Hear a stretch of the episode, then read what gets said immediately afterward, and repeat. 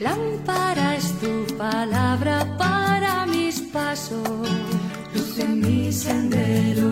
Lámpara es tu palabra para mis pasos, luz en mi sendero.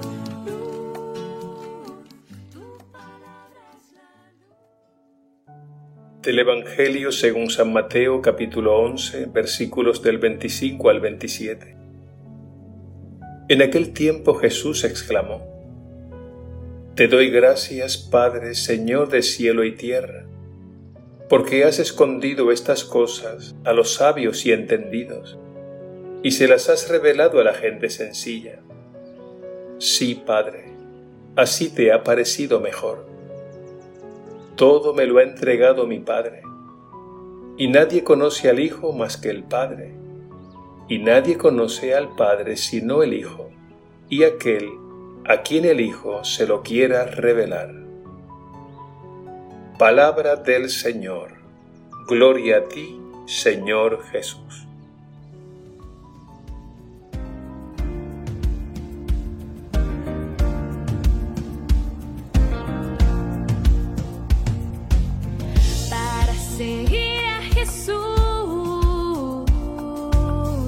Su palabra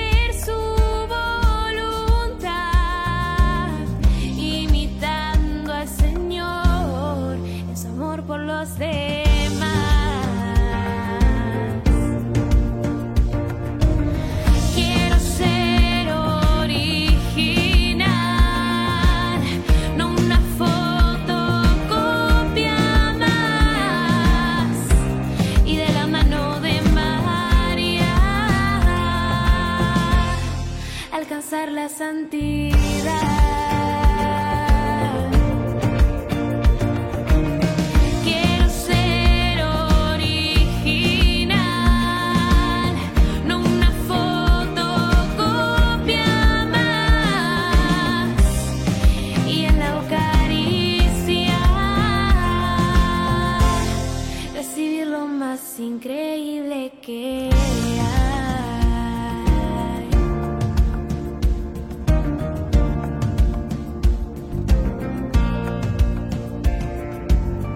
Encontraré la felicidad si pongo a Dios en primer lugar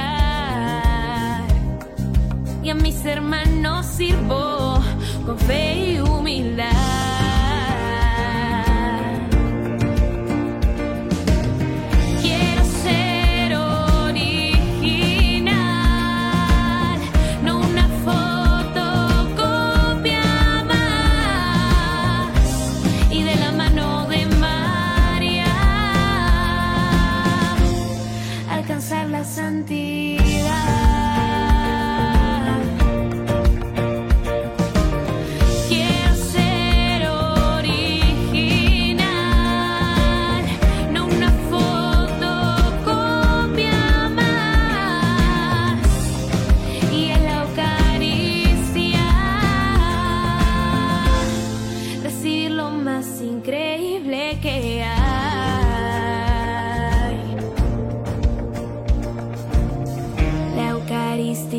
Mi autopista al cielo.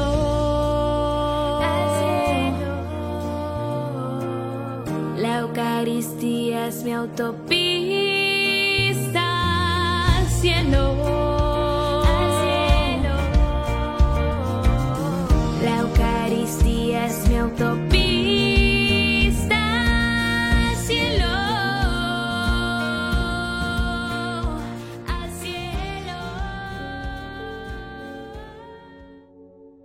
En plena actividad misionera Jesús se detiene para elevar una intensa oración de acción de gracias al Padre Dios.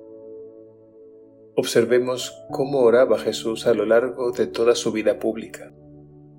Jesús oraba en tres escenarios distintos y de tres formas distintas. Estos tres modos o formas de oración las podemos formular así. Oración litúrgica, oración prolongada y oración cotidiana. En primer lugar, la oración litúrgica. Jesús como judío frecuentaba la sinagoga y participaba de las grandes fiestas litúrgicas de su pueblo. Esto significa que no estaba ajeno a las celebraciones festivas y al culto de Israel su pueblo. En segundo lugar, la oración prolongada. Jesús con frecuencia se retiraba a un lugar apartado para orar y pasaba la noche orando a solas al Padre Dios.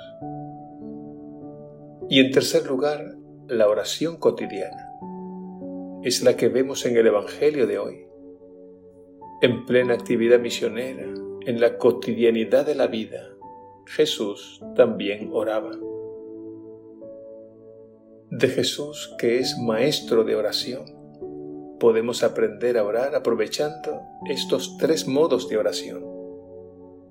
La oración litúrgica, participando de la liturgia de la Iglesia, especialmente de la Eucaristía. La oración prolongada, dedicando espacios más prolongados para estar a solas con aquel que nos ama. Y la oración cotidiana, dedicando muchos momentos cortos del día alabando, dando gracias y ofreciendo al Señor nuestra vida y nuestro trabajo. Detengámonos ahora en dos verbos antónimos que aparecen en el Evangelio de hoy. Estos verbos son esconder y revelar. Por una parte Jesús da gracias a Dios Padre, porque ha escondido estas cosas a los sabios y por otra parte se las ha revelado a la gente sencilla. Los sabios se refiere aquí a los sabios según este mundo. Y estos son los que actúan movidos por la soberbia y la arrogancia. Esto significa que mientras más grande sea nuestro ego, es decir, nuestra soberbia y arrogancia, más difícil se nos hará comprender las cosas de Dios. Por el contrario, mientras más humildes seamos, más fácil se nos hará comprender las cosas de Dios. Hay gente muy inteligente, con altos grados académicos, que por su soberbia se vuelven necios. Y hay gente muy sencilla, sin estudios, que por su humildad se vuelven sabios. Sabios según Dios.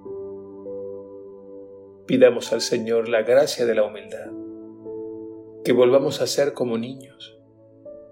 Pidamos que arranque de nosotros la soberbia que nos impide ser verdaderamente sabios.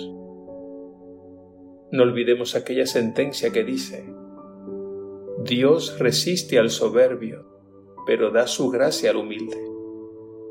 Y aquella otra, porque el que se ensalza será humillado y el que se humilla será enaltecido.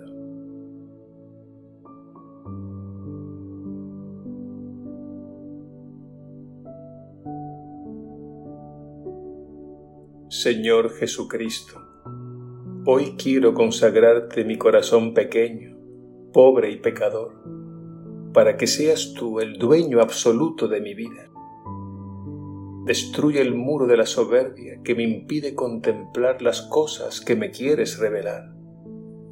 Y hazme dócil a tu palabra y a la acción de tu espíritu, para que me deje guiar y transformar conforme a tu querer.